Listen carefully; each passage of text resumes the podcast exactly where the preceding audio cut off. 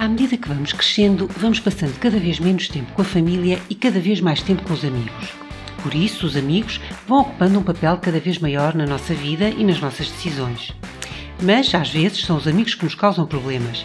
Podem dar-nos maus exemplos, maus conselhos, pressionar-nos a fazer coisas com as quais não nos sentimos confortáveis. Tens medo de quê? Não sejas totó. Outras vezes, sem nos dizerem nada, percebemos que, para conseguirmos a sua aceitação, temos de vestir ou falar de determinada maneira.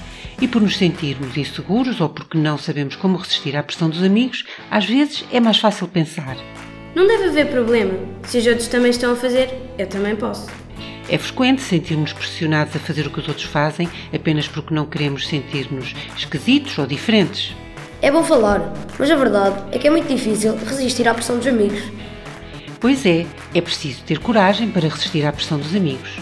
Aqui ficam algumas ideias que te poderão ajudar.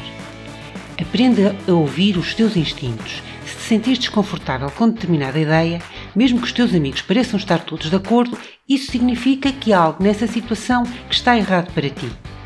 Quando te sentires pressionado, procura analisar as consequências que podem resultar de uma má decisão.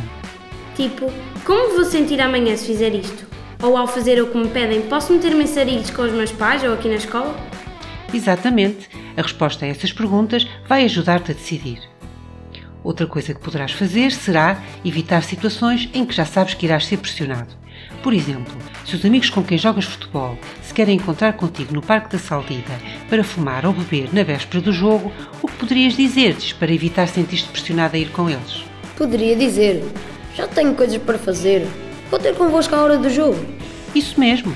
Não é fácil resistir à pressão dos amigos, mas quando o conseguimos, sentimos-nos bem, sentimos-nos orgulhosos por sermos capazes de fazer aquilo que achamos melhor para nós. Sentimos-nos bem com as nossas escolhas. É bom saber mais. Para bem escolher, para bem agir.